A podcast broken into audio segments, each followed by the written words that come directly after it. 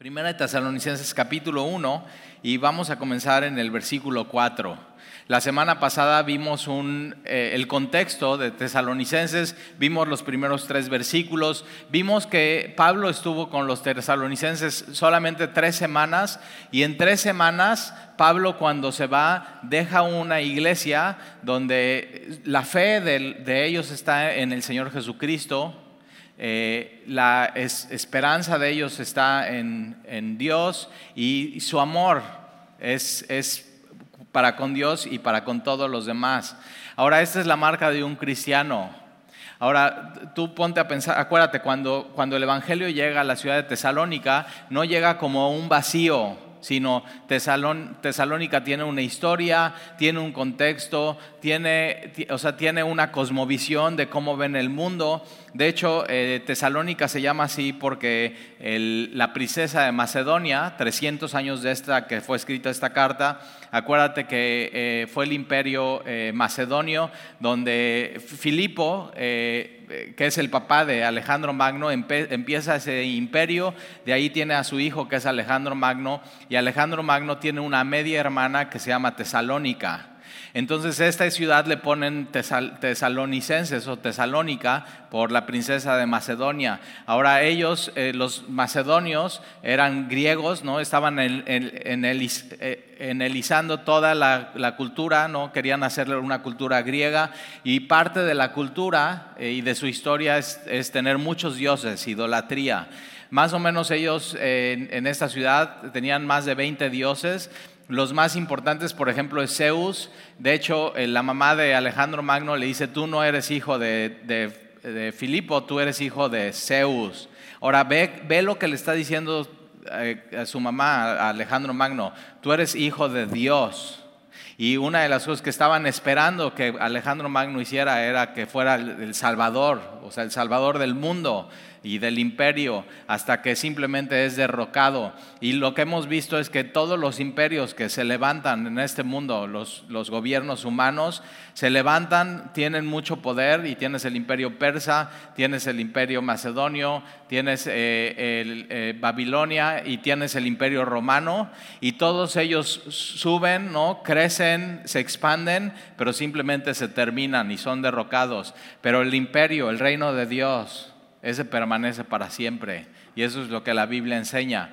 Y, entonces cuando, cuando, el Evangelio llega a Tesalónica, otra vez llega a un contexto, muchos dioses, entonces tienes a Zeus, Zeus es el dios de los cielos, o el dios de la lluvia, o el dios de las tormentas, eh, tienes a Afrodita, el dios del amor, tienes a Níquel, el dios de la victoria, tienes a Dionisio, que es el dios del vino, entonces adoraban simplemente, era, hoy los jóvenes dicen, no, pues vamos al antro.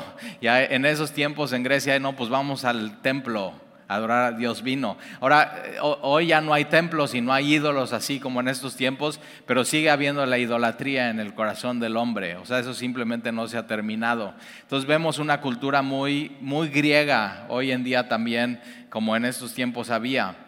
Ahora, una de las cosas que pasan es que eh, eh, o sea, los, dioses paganos estaban muy inmiscuidos en la guerra, en el comercio, en la vida civil y en la familia. Entonces, eh, o sea, simplemente era, parte de la sociedad, era parte de la cosmovisión, era parte de la tradición, era parte en la escuela, ¿no? Que tenías Aristóteles y tenías Platón, todos ellos enseñaban acerca de los dioses, pero una de las cosas que, que pasaba en, en este imperio es que los dioses no tenían nada que ver con la moral.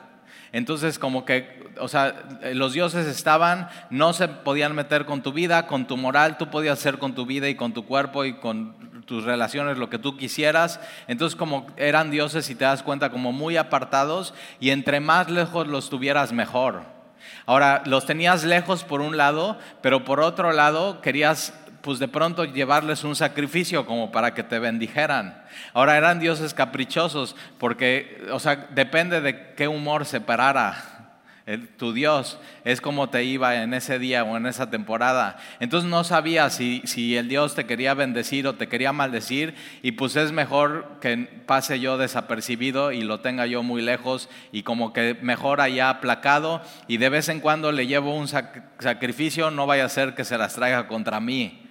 Y una visión completamente diferente a la cosmovisión cristiana que es un Dios cercano, que es un Dios que se quiere involucrar en tu vida y que es un Dios que sí se involucra en tus hábitos, en tu vida, en tu sexualidad, en, tu, en todo, en tu moral.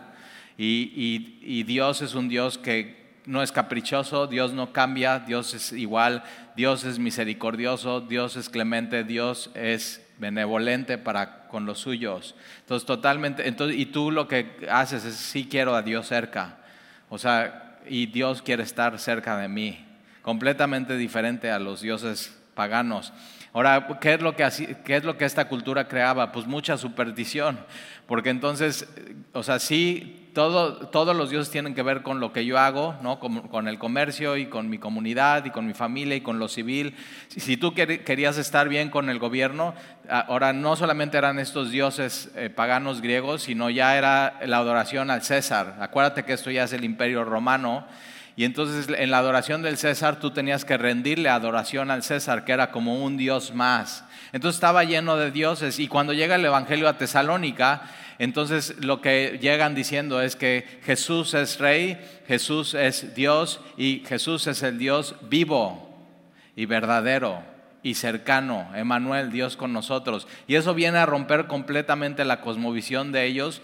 Ahora, en, estos tiempos en Tesalónica, como que no importaba que tú adicionaras un Dios más a tus dioses. Es más, si tú adicionabas un Dios más, pues más cool eras. O sea, eras como más parte de, las, de la sociedad y de las religiones y de todo lo que pasaba. El problema aquí es que el cristianismo lo que exigía es, sí, tienes que poner en tu vida a Jesús como tu Dios y tu Rey, pero Él es el único y todos los demás ya no.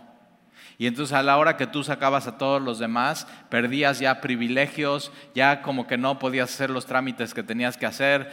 O sea, simplemente, por ejemplo, si tú te dedicabas al comercio, acuérdate, Tesalónica era un, puerto importante y de ese puerto salían los barcos a vender a diferentes lugares y entonces tenían el, el patrón Zeus al que le rendimos culto para que nos vaya bien y nuestro barco no, se, no naufrague. Y entonces si tú ya no adorabas a Zeus, tus compañeros de trabajo como que no, entonces ya no queremos ir y navegar con él. No vaya a ser que Zeus se enoje contra nosotros, porque uno nuestro barco ya no lo adora. ¿Te das cuenta? Y, se vuelve de pronto una cultura muy supersticiosa. Por ejemplo, nunca te, pasó que entrabas en una iglesia y, traes gorra y, te quitas la gorra. O tu mamá te decía, o tu abuelita, al entrar a la iglesia, quítate la gorra y tú ahí estás, te, le haces caso y no entiendes por qué, pero te quitas la gorra. Pero es eso, ¿por qué? Porque pues representa algo la iglesia, pero también es, pues no vaya a ser. O sea, y, y, entonces ya no sabes ni por qué, pero lo haces. O cuando pas, o sea, yo me acuerdo, ¿no? Pasábamos por una iglesia, íbamos en el coche con toda mi familia, pasamos por una iglesia y así. O sea, y, y dices, ¿por qué? Pues no vaya a ser. o sea, mejor estar bien y se vuelve ya, es una religión. O sea, no sabes ni por qué lo haces y simplemente lo estás, te quitas la gorra, te quitas el sombrero, te persinas, pero eh, lo, estás diciendo lo mismo que con los dioses griegos, es entre más lejos mejor y mejor que no se meta en mi vida, porque si se mete en mi vida, pues ahí ya no me conviene, porque entonces tengo que dejar de hacer cosas. ¿Te das cuenta? Y cuando el Evangelio llega, es Dios está metiendo en todo en tu vida. Pero Dios te, o sea, y ve, ve, es Dios. Entonces, acuérdate, el Evangelio llega a este contexto supersticioso y, y religioso y completamente pagano. Y es una iglesia perseguida. O sea, y versículo 4.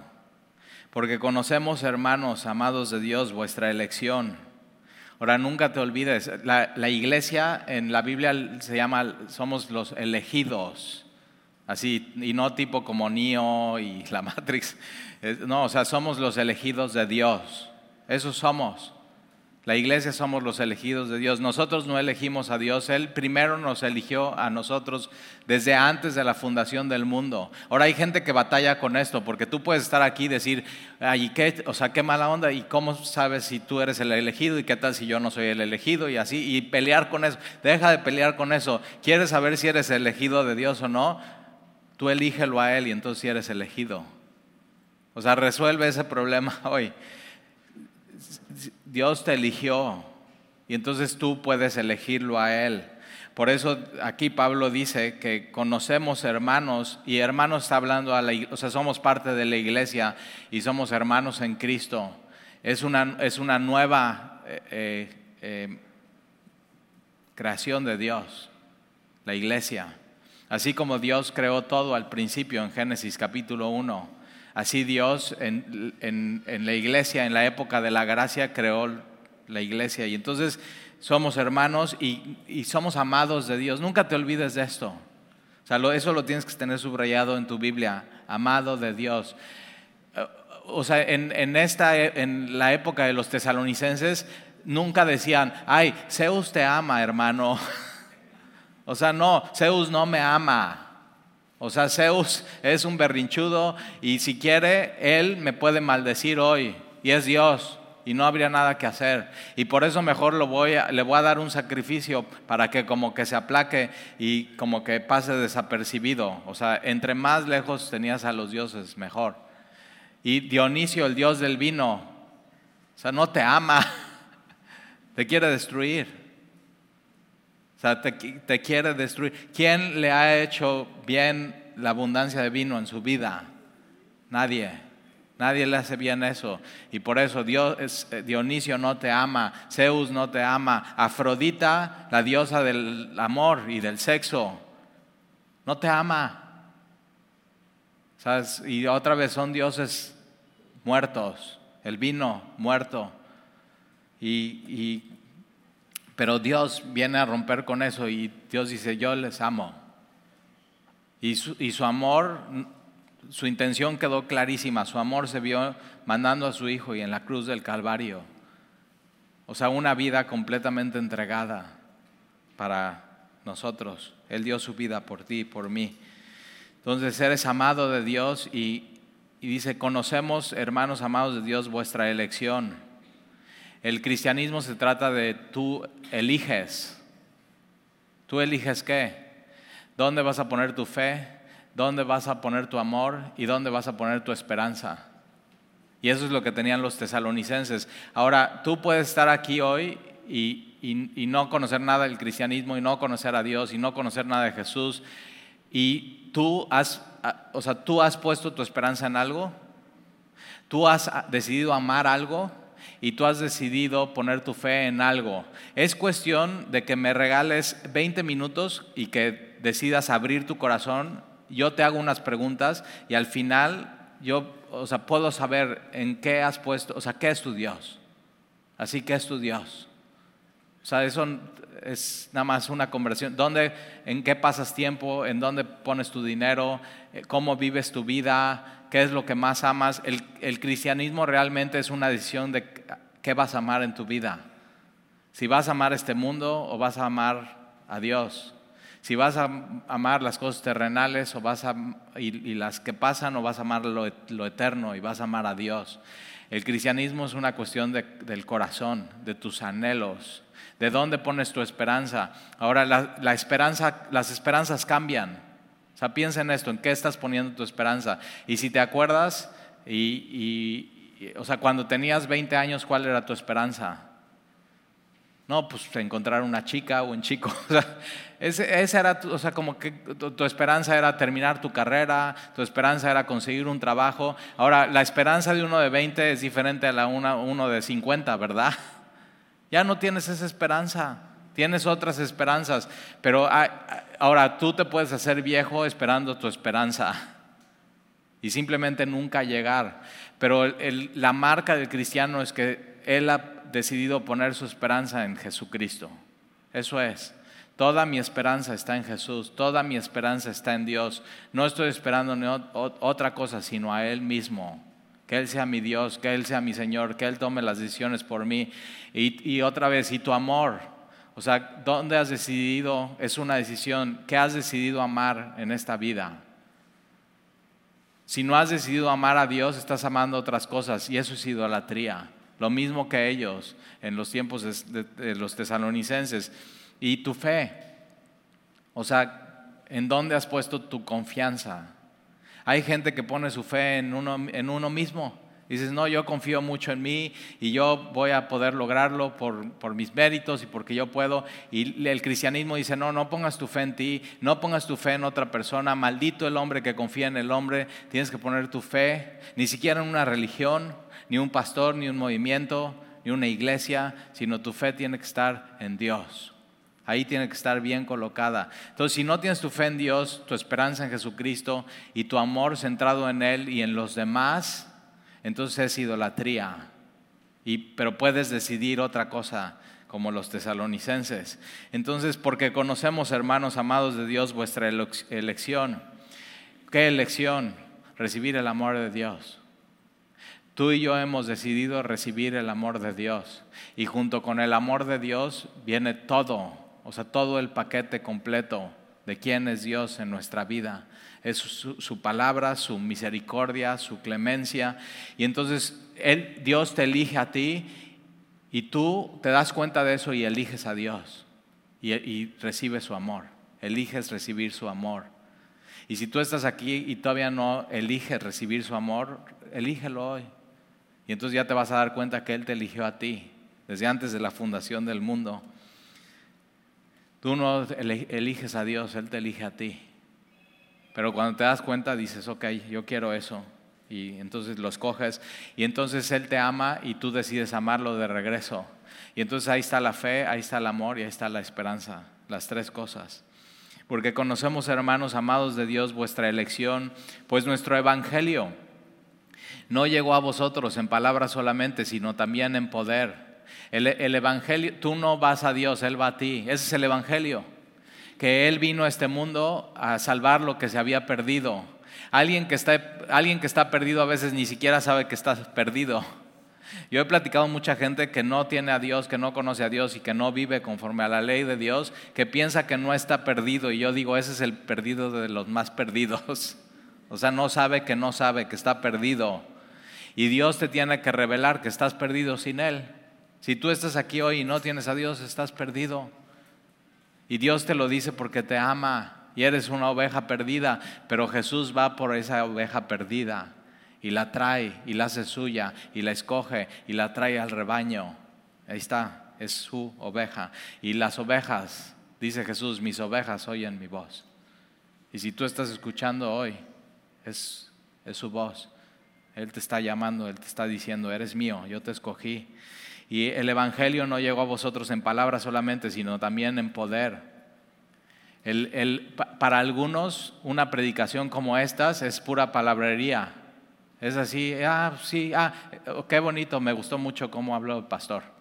A mí me ha pasado que viene alguien por primera vez de semilla y sale bien emocionado y sale bien contento y hasta dice, hoy me sacaste una lágrima.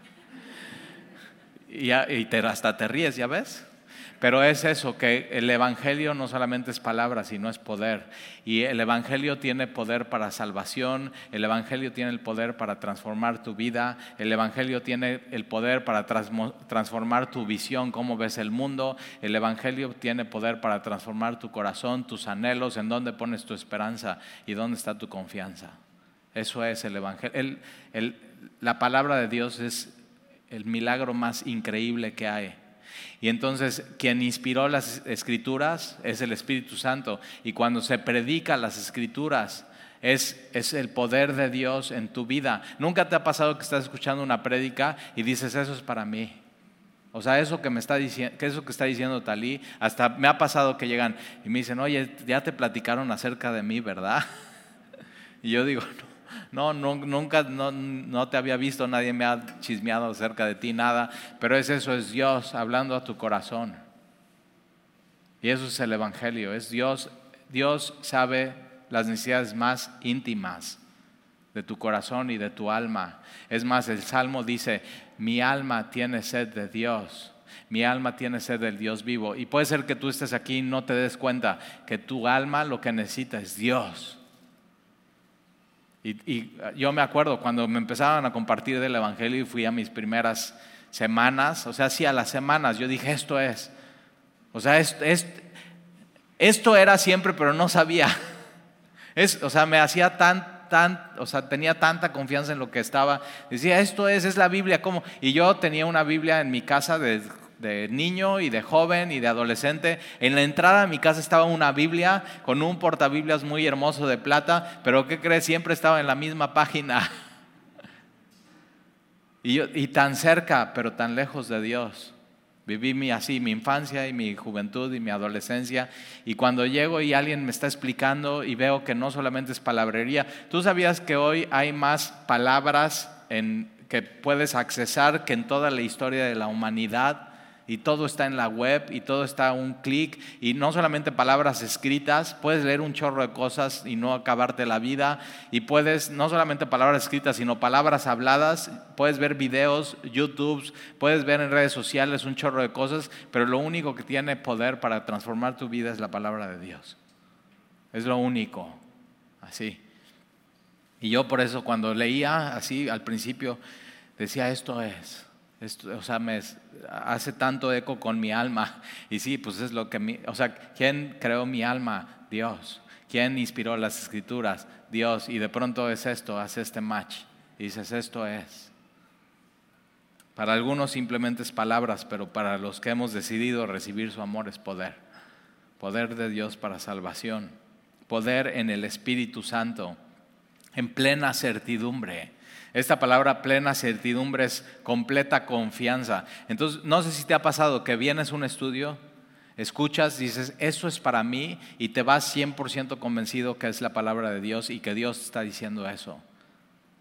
Plena certidumbre, plena confianza. O sea, no te queda, el Espíritu Santo eso es lo que hace, es pone la palabra de Dios en mi corazón, ayuda a que yo pueda entender las escrituras y me da la seguridad de saber es Dios hablándome. Y, Él me va a ayudar a hacer lo que Él me está pidiendo. O sea, es plena certidumbre. Y no sé tú, pero yo necesito un Dios que me dé plena certeza y plena certidumbre y plena confianza. Y eso es lo que, eso es, lo que es la palabra de Dios, eso es lo que es la Biblia. Y entonces en plena certidumbre, y ellos eligen en plena certidumbre. Eh, en plena certidumbre. Como bien sabéis, cuáles fuimos entre vosotros por amor de vosotros. Otra traducción dice, como bien saben, cómo somos cuando fuimos y estuvimos entre ustedes y cómo les amamos. Eh, eh, esto tiene muchísimo poder. Y cuando tú estás compartiendo el Evangelio, el primero que tiene que tener la plena certeza del Evangelio eres tú. O sea, tú tienes que estar convencido que este libro es la palabra de Dios. Tú tienes que estar convencido que Jesús es el Salvador del mundo. Tú tienes que tener plena convicción que Él te salvó a ti. Y entonces tú puedes compartir tu vida. Pero algo muy, muy poderoso cuando compartes el Evangelio es que, que, conozcan cómo el Evangelio ha cambiado tu vida. O sea, tú como testimonio. eso es el poder de Dios también en, tu vida para compartir a los demás, que sepan, o sea, que te abras con ellos y les digas, mira, esto es que te conozcan. Y Pablo cuando estuvo con los tesalonicenses estuvo tres semanas, pero esas tres semanas se abrió, fue vulnerable, les platicó su testimonio, les enseñó quién era Jesús y ellos pudieron ver, por ejemplo, en el capítulo 2, Pablo dice, y ustedes saben que cuando estuve entre ustedes, yo trabajé con mis manos, o sea, Pablo les enseñaba cómo se veía una vida cristiana.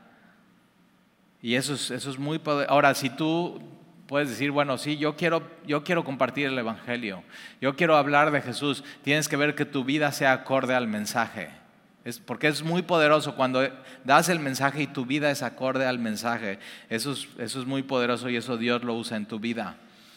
Eh, versículo 6. Y vosotros viniste a ser imitadores de nosotros y del Señor. Esta palabra imitador en el original es de donde viene nuestra palabra mimo. Si sabes que es un mimo, ¿verdad? O sea, alguien que está imitando a alguien, ¿no? A, hacer algo y ahí tienes al mimo eh, que no tiene un cristal, pero está lavando un cristal. Eh, y, y Pablo está diciendo eso. Ustedes fueron imitadores de nosotros, pero no nada más de nosotros, sino del Señor Jesucristo. La, fe en Dios se puede imitar. Tú puedes ver cómo un cristiano ama. Tú puedes ver, por eso Pablo dice, cuando nosotros fuimos, ustedes se dieron cuenta cómo estábamos entre ustedes y les amamos. Ahora, alguien puede decir, o sea, yo, eh, o sea, para mí el Evangelio es pura palabrería, para mí el Evangelio no, no tiene ningún impacto, pero algo que no puede ir la gente en contra de eso es de tu vida y de tu testimonio. Toma a una persona y bendícela y ámale y muéstrale semana tras semana cómo se ve el amor de Dios. O sea, muéstrale. ¿Y, y cómo van a poder ir en contra de eso? Eso es simplemente muy poderoso. Y entonces Pablo les dice, y ustedes fueron, vinieron a ser imitadores de nosotros y del Señor. ¿De, qué es Señor? Del Señor Jesús. Es, es, eso, somos imitadores del Señor Jesús. Y Pablo y Silas y Timoteo fueron imitadores del Señor Jesús. Y entonces los tesalonicenses son imitadores de Pablo, de Silas y de Timoteo, porque Pablo, Silas y Timoteo estaban imitando al Señor Jesús. Pero el modelo, el prototipo del cristiano es Jesús. A Él tenemos que seguir y a Él tenemos que, que imitar. Y, una de las cosas que dice la, Biblia en 1 Corintios capítulo 13, dice, y permanecen la fe, la esperanza y el amor, pero la más importante de ellas es el amor.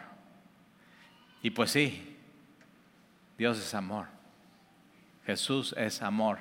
Nadie de tus familiares y de tus amigos y de tus colaboradores en el trabajo van a llegar y, decirte, ¿sabes qué? Talí, ya estamos súper hartos, ya quiero, queremos que nos dejes de amar. nadie, o sea, nadie va a decir eso, ni, ni, tus tíos, ni tus primos, ni, o sea, nadie va, ya estamos hartos de tu amor. Puede ser que te digan, estamos hartos que nos hables de Jesús. Pero nadie se va, o sea, no hay la policía del amor de que no, te vamos a poner una infracción por tanto amor. Y eso es un testimonio súper poderoso de, la comunidad cristiana, el amor para con los demás, que permanece y sigue. Y entonces eh, vosotros viniste a ser imitadores de nosotros y del Señor, recibiendo la palabra en medio de gran tribulación. Hay, hay de dos, o recibes la palabra o rechazas la palabra. Ahora ellos, los tesalonicenses, recibieron la palabra en medio de gran tribulación. Ahora aquí la, palabra tribulación es, es cuando se oprime algo, pero la fuerza viene de fuera. Es una, una, opresión externa. Ahora, cuando ellos reciben el Evangelio, acuérdate, están diciendo, nadie más es rey, nadie más es Dios, sino solamente Jesús. Es el Dios vivo y verdadero. Entonces estamos quitando todo lo demás, Él es. Y entonces viene una opresión y una fuerza de lo externo y de la sociedad civil y de tus amigos y de tus compañeros y de la gente de tu trabajo para, por haber tomado esa decisión y te quitan eh, beneficios y todo, pero es una opresión que Dios permite en la vida de los tesalonicenses y a veces Dios permite en nuestra vida, pero tiene esta idea, como cuando alguien oprime una, una uva si tú oprimes una uva con demasiada fuerza, ¿qué va a pasar? ¿Qué va a salir? Jugo de uva. ¿A qué niño no le gusta el jugo de uva? O sea, tú tienes tus juguitos de uva ahí en el refri y te haces mejor amigo de los niños. ¿Por qué? Porque es, es, tiene un sabor agrio y al mismo tiempo dulce y es delicioso. O sea, te puedes tomar todos los botecitos de tu refri. Pero fíjate, para obtener esos tuvo que haber habido presión en la uva. También se usaba en el términos para los olivos o las aceitunas. Si tú aprietas una aceituna, ¿qué sale? Aceite. ¿Cuál? De oliva. El más puro, el más rico, el más nutritivo, el más preciado.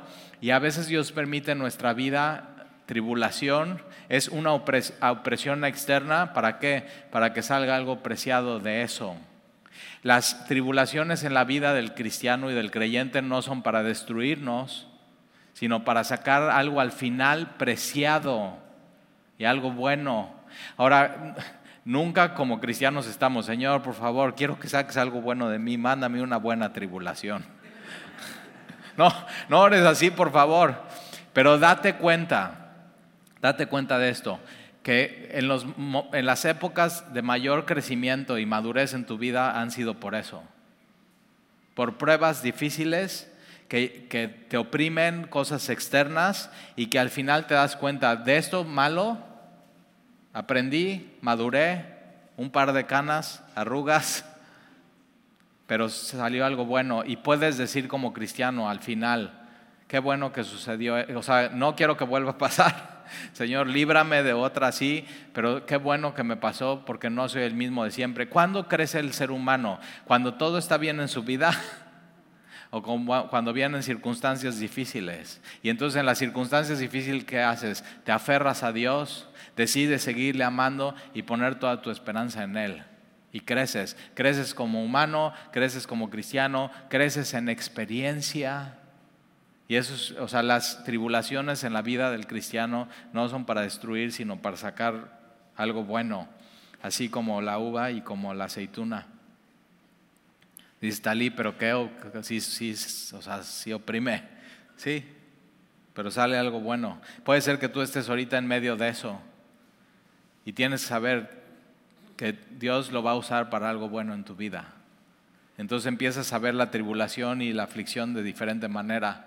Entonces puedes decir, no sé, no sé qué va a salir de esto, pero confío en Dios que va a salir algo bueno. Porque Romanos 8:28, porque todas las cosas ayudan a bien a los que aman a Dios. Otra vez, el cristianismo es qué vas a decidir amar en tu vida, en tu corazón. Si lo terrenal, lo terrestre o lo celestial y lo eterno. ¿A qué te vas a aferrar? Y entonces eh, ellos recibieron la palabra de Dios en medio de gran tribulación, con gozo del Espíritu Santo. El, gozo es interno, porque viene del Espíritu Santo que mora en ti como cristiano eso es, la tribulación es externa y al mismo tiempo mientras lo externo está apretando tu vida, tú puedes tener en lo interno gozo del Espíritu Santo. Ahora, lo interno va a pasar. Todas las tribulaciones, por más duras que sean, pasan y son momentáneas. Aunque cuando estés en medio de eso dices, nunca va a terminar. Todas las tribulaciones son leves comparado con la eternidad. Lo externo va a pasar, pero lo interno y el gozo nadie te lo puede quitar. Eso se queda, eso es eterno. Ahora puedes decir, yo creo que yo ocupo gozo en mi vida hoy. Ok, tú necesitas recibir la palabra de Dios, necesitas más del Espíritu Santo en tu vida para mientras todo eso está pasando en lo externo, en lo interno tengas gozo. Yo necesito gozo. ¿Quién no necesita gozo en el mundo en el que vivimos? O sea, de tantas tragedias y malas noticias y cosas que desalientan y cosas que no consuelan y situaciones, o sea, que Dios permite en la vida del creyente. Pero acuérdate, en medio de eso sí puedes tener gozo. Gozo que venga de, de Dios, de su salvación, de su amor, de saber, o sea, estoy en esto, pero yo soy elegido de Dios y Dios me ama, soy amado de Dios y he decidido poner toda mi esperanza en Él. Así se ve. Y así los tesalonicenses, así, así, así vivieron. Tres semanas ¿eh? de predicación del Evangelio. Si tú llevas dos, tres semanas en semilla, ya puedes tomar una decisión. Con lo que has escuchado hasta ahorita, el Espíritu Santo te puede dar plena convicción y ya puedes tomar una decisión en quién vas a confiar, dónde vas a poner tu esperanza y a quién vas a amar, por sobre todas las cosas le preguntan a Jesús, Jesús, ¿cuál es el primero y más grande mandamiento? Y dice, amarás a tu Dios con todo tu corazón, con toda tu alma, con todas tus fuerzas, con toda tu vida. Ama a Dios. Para eso el hombre fue creado, para amar a Dios. Cuando ama otra cosa por encima de Dios es cuando toda su vida se descompone y se arruina. Segundo gran mandamiento, Jesús, dice, es semejante al primero, amarás a tu prójimo como a ti mismo. Ahí está.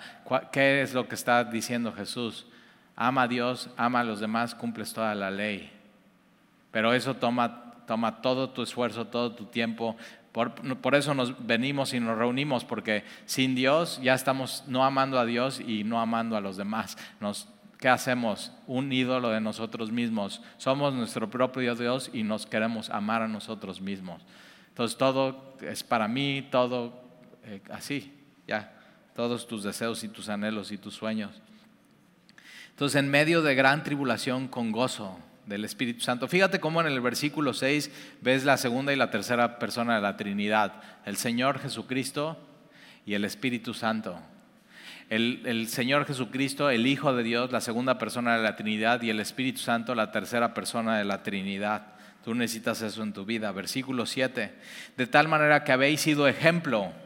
Esta palabra ejemplo es tipo, de donde viene nuestra palabra prototipo. O sea, el prototipo es, este es el modelo, este es el tipo, este es el tipo de cristiano, así se ve un, este así se ve un cristiano.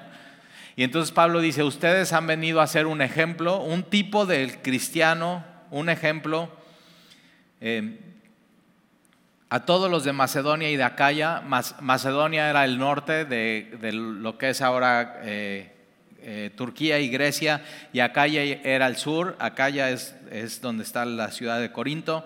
Y entonces ustedes han sido ejemplo de todos los que están en Macedonia y Acaya que han creído. Todos los que han creído, todos los que deciden creer en Dios, al principio tienen un ejemplo de cómo se ve un cristiano. O tienes que buscar un ejemplo de cómo se ve un cristiano y tienes que decir, ok, yo quiero seguir el ejemplo de un cristiano. Ahora, tienes que seguir un ejemplo de un cristiano maduro, que lleve años, que ya se ha probado, que sepa las escrituras, que ame a Dios, que ame a los demás, que se vea su vida. Que tenga esas tres cosas, amor, esperanza y fe. Y, y después tú te vuelves un ejemplo para alguien más.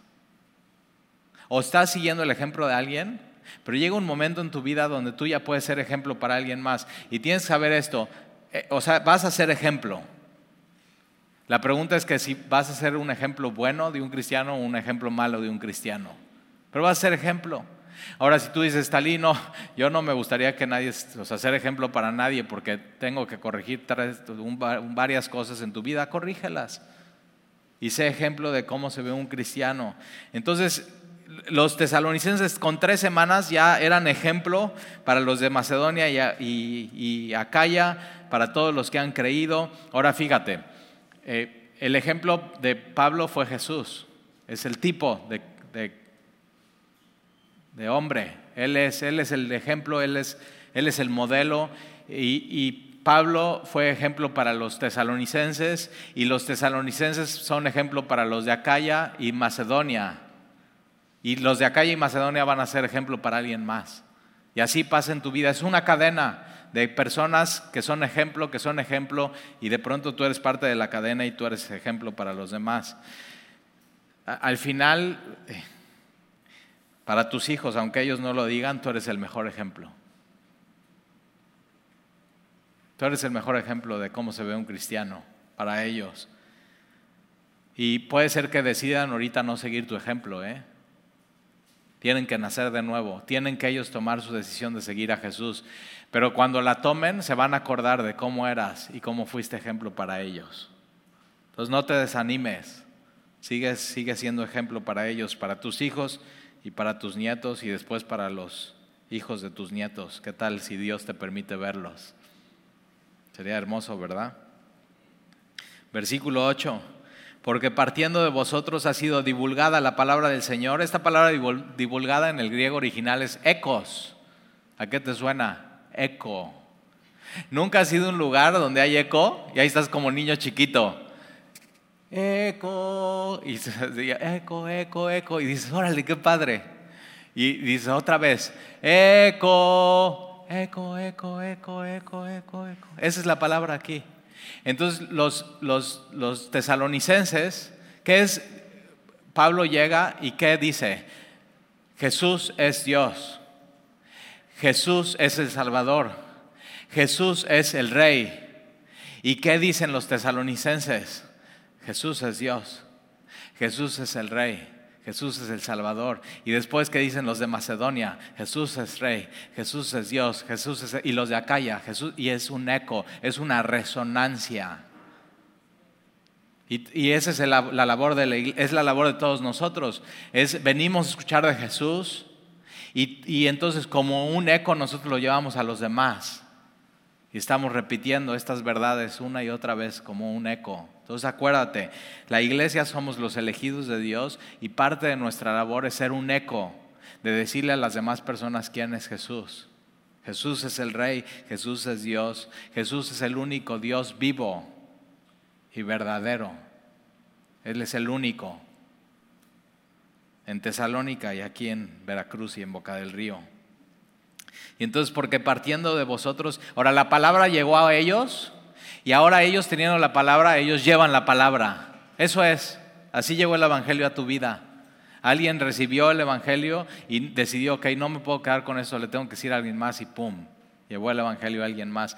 Y tienes que, o sea, tienes que tener de nuevo que es la valentía para hablar. Nosotros ayer invitamos unos, unos amigos, este, y ya los invitamos y estuvimos comiendo y compartiendo y platicando y jajaja y jijiji.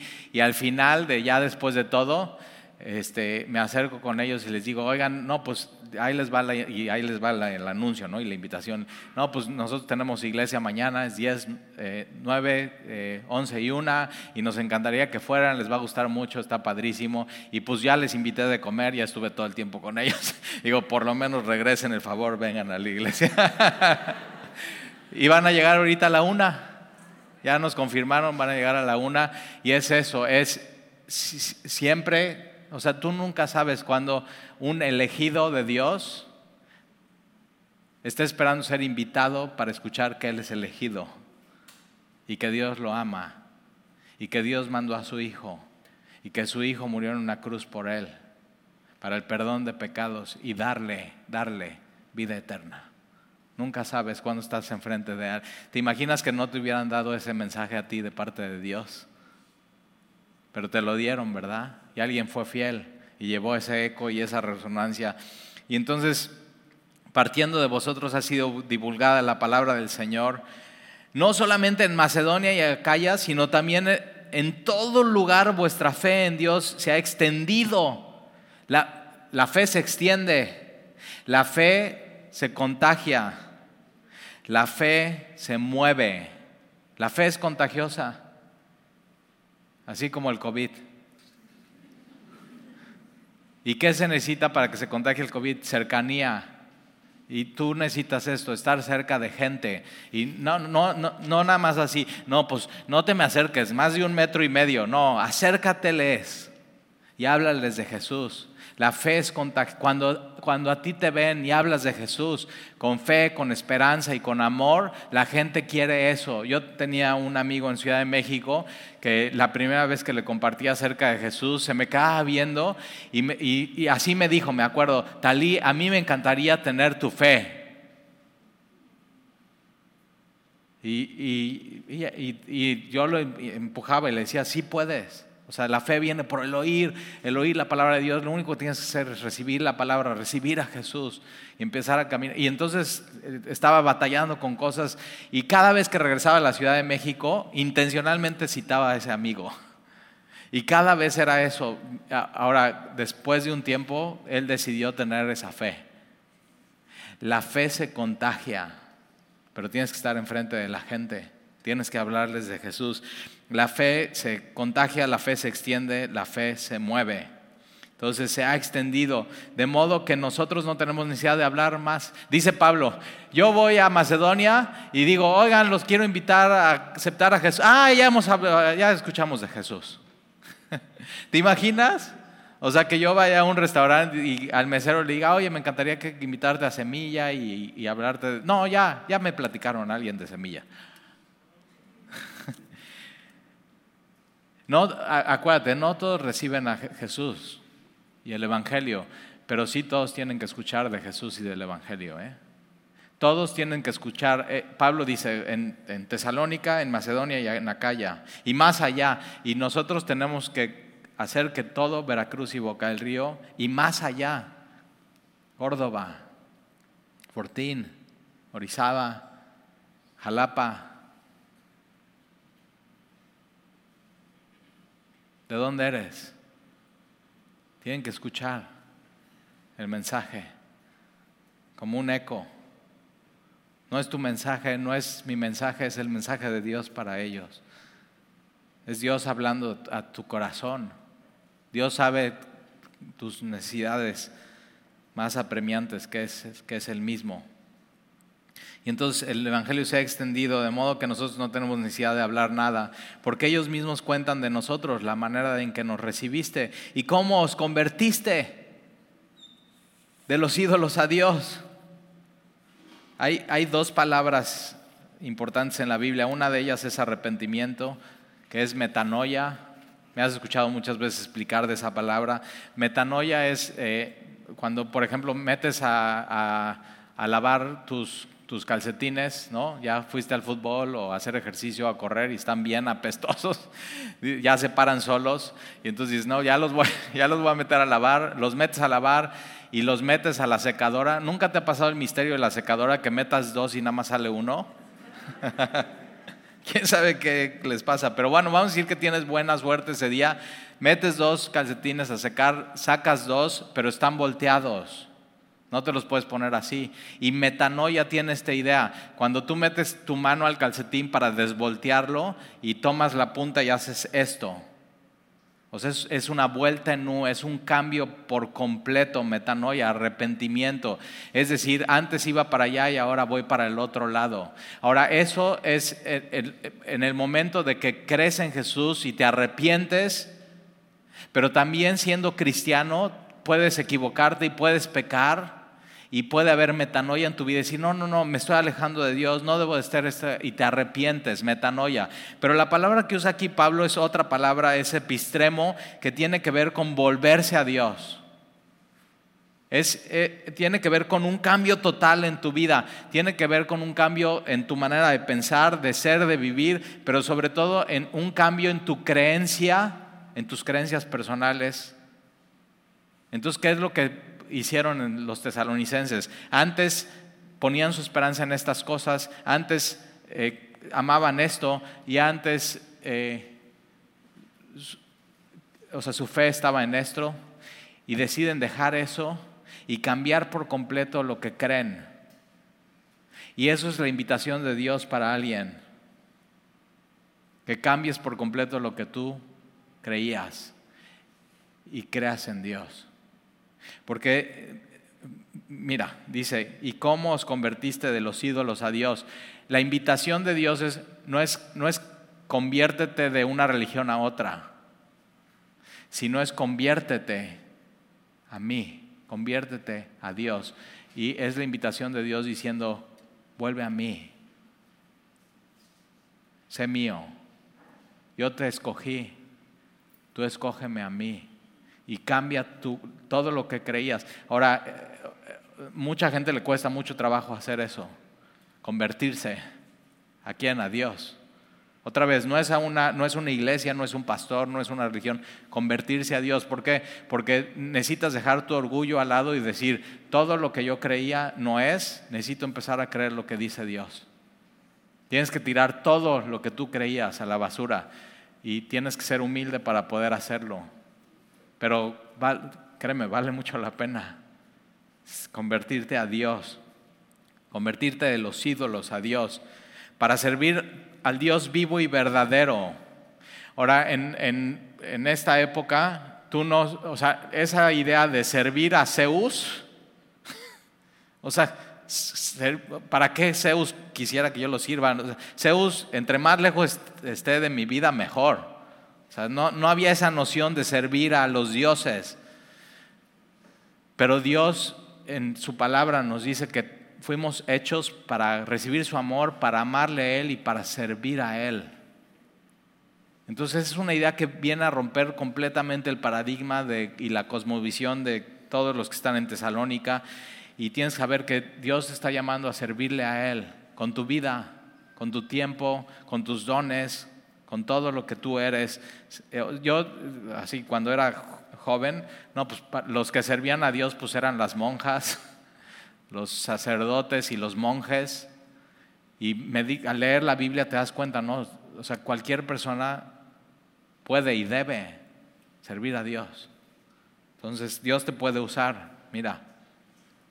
Entonces te convertiste de los ídolos a Dios para servir al Dios vivo y verdadero. todos los ídolos griegos estaban muertos. O sea, el dios del vino, muerto. El dios de la victoria, o sea, eso al final ya muerto.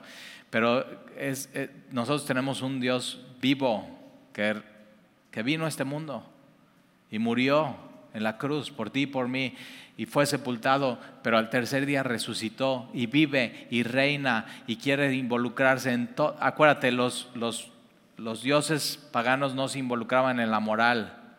Y Dios sí se involucra en toda tu vida y en tu moral, en lo que haces con tu vida, en lo que haces con tu cuerpo, en lo que haces con tu sexualidad, a quién sirves, cómo usas tu tiempo, se involucra en absolutamente todo. Es, es un Dios cercano, no un Dios lejano. Es un Dios que nos ama y que quiere pasar tiempo con nosotros. Ese es el Dios de la Biblia.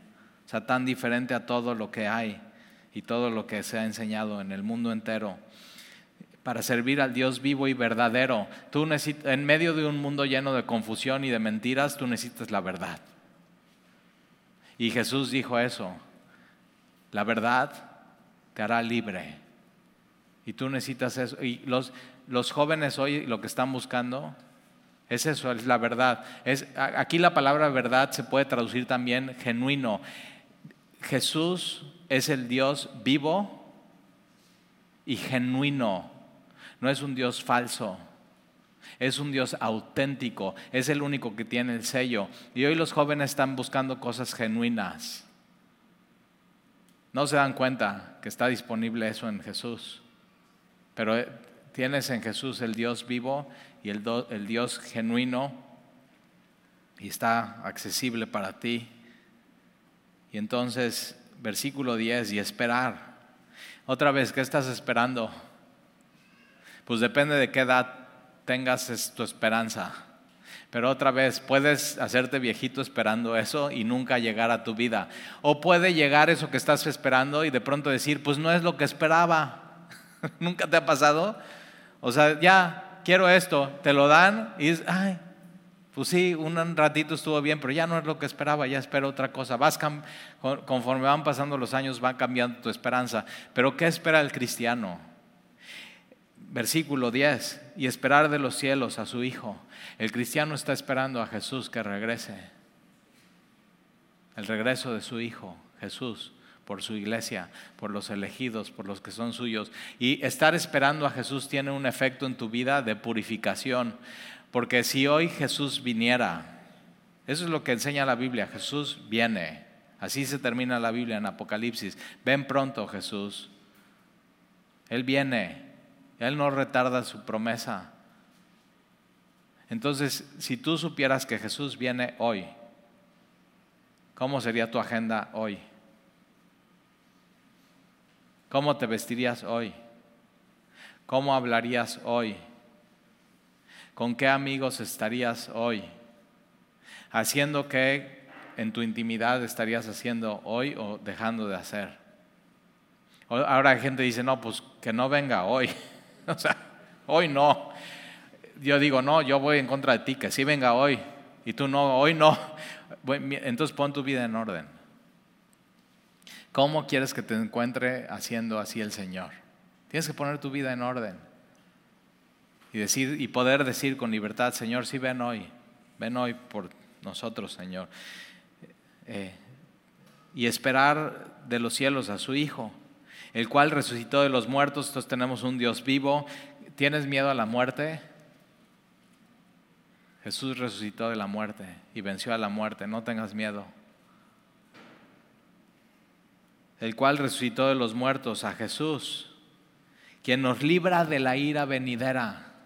Tienes que saber que la, la Biblia enseña que va a haber un día, el día del juicio, donde él va a juzgar a los vivos y a los muertos y su ira santa caerá sobre los que no consideraron a Dios en esta vida, los que no le recibieron, los que lo rechazaron, los que una y otra vez Jesús le estuvo invitando y le estuvo recordando, eh, te he elegido a ti y tú dices, pues yo no te elijo a ti. Un día vendrá el día de la ira, justa ira de Dios sobre los hijos de desobediencia, pero Jesús nos ha librado de ese día. Y si tú tienes a Jesús en tu vida, la ira de Dios ya no estará en ti porque ya cayó en Jesús en la cruz del Calvario.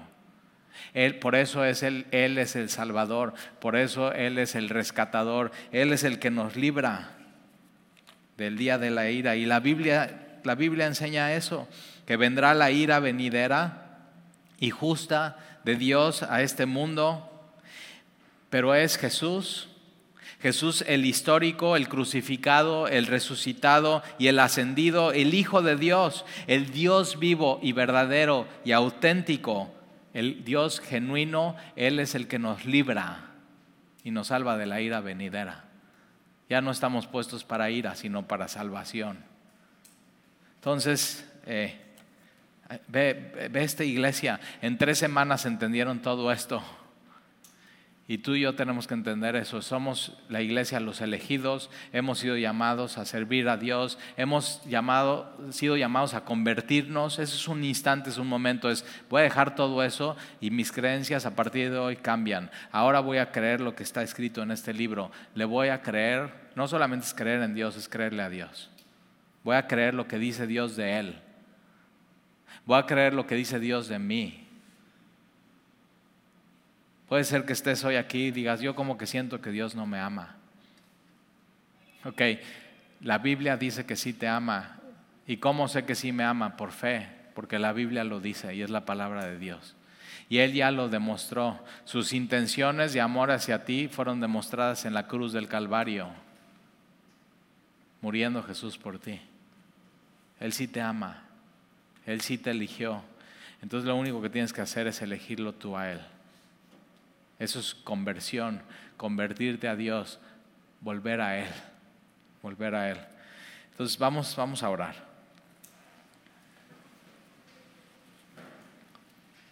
Señor, te damos gracias porque en esos tiempos, en los tiempos de los tesalonicenses, nadie decía, ven pronto Zeus, porque todo el mundo quería tener a Zeus lejos dioses caprichosos, dioses falsos, dioses no auténticos, dioses no vivos y dioses no verdaderos.